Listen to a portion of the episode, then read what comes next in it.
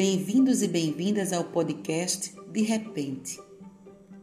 A lenda de hoje é uma lenda que eu tenho certeza que você já conhece. A lenda do Saci Pererê. A lenda do Saci é uma das mais conhecidas no Brasil. Ela é contada em todas as regiões brasileiras e por isso há vários jeitos de ser contada. O Saci é um menino travesso, preto, que tem apenas uma perna usa uma carapuça ou gorro vermelho na cabeça e fica o tempo todo fumando cachimbo. Hum, e você sabe qual perna falta no saci?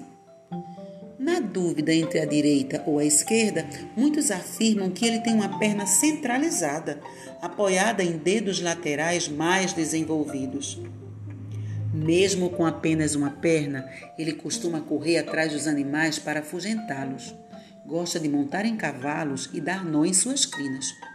O Saci Pererê pode também aparecer e desaparecer misteriosamente.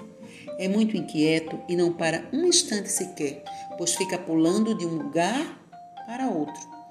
Toda vez que apronta as suas travessuras, ele dá risadas alegres e agudas e gosta de assobiar, principalmente quando não existem as noites de luar. Um de seus hábitos é pedir fogo aos viajantes para acender seu cachimbo. Dizem que ele até tem uma das mãos furadas de tanto carregar as brasas do cachimbo. Os contos populares dizem que dentro de cada redemoinho de vento tem um saci. E para capturá-lo, basta colocar uma peneira no centro do redemoinho.